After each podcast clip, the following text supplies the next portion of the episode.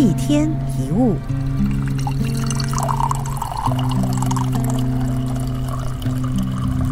有些人整天抱怨，不代表他的处境比较糟，挫折比较多，很可能是他的抗压性不够好，或者是纯粹爱计较。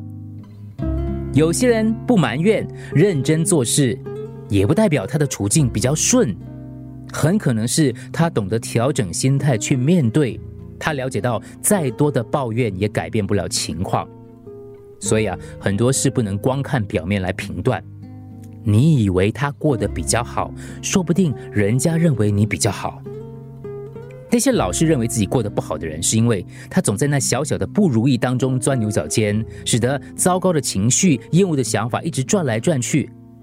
如果你一直在跟别人抱怨，大家所收到的讯息就是，你不只是自己不想前进，你还想拖着旁边的人无法前进，让大家一起退步。当然，偶尔对别人诉苦抱怨。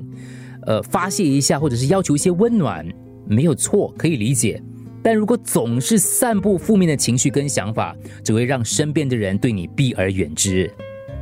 所以，我们试着在生活当中多用“还好”或者是“至少”这样的一个词汇，它可能是面对一些比较烦的事情的一种转念的关键字。例如，告诉自己“还好”，还有微笑的力气，至少我有机会试试啊。这样会让心情改变的更看淡一些，懂得更感恩。不管是愉快还是烦闷，不论是被人喜欢还是被人讨厌，太阳依旧升起，你还是你。你再优秀，还是有人认为你一文不值；你再差劲，还是有人懂得珍惜你。不如改变看事情的视角，让自己更轻松。人生本来就是有甜有苦，悲伤会来，快乐也会来。我们能做的就是今天来什么菜就吃什么菜，好好品尝生命的滋味。人生既是一场修行，也是一趟旅行，难免有苦，时而有乐。我们要且行且学习，慢慢成长，好好的感受。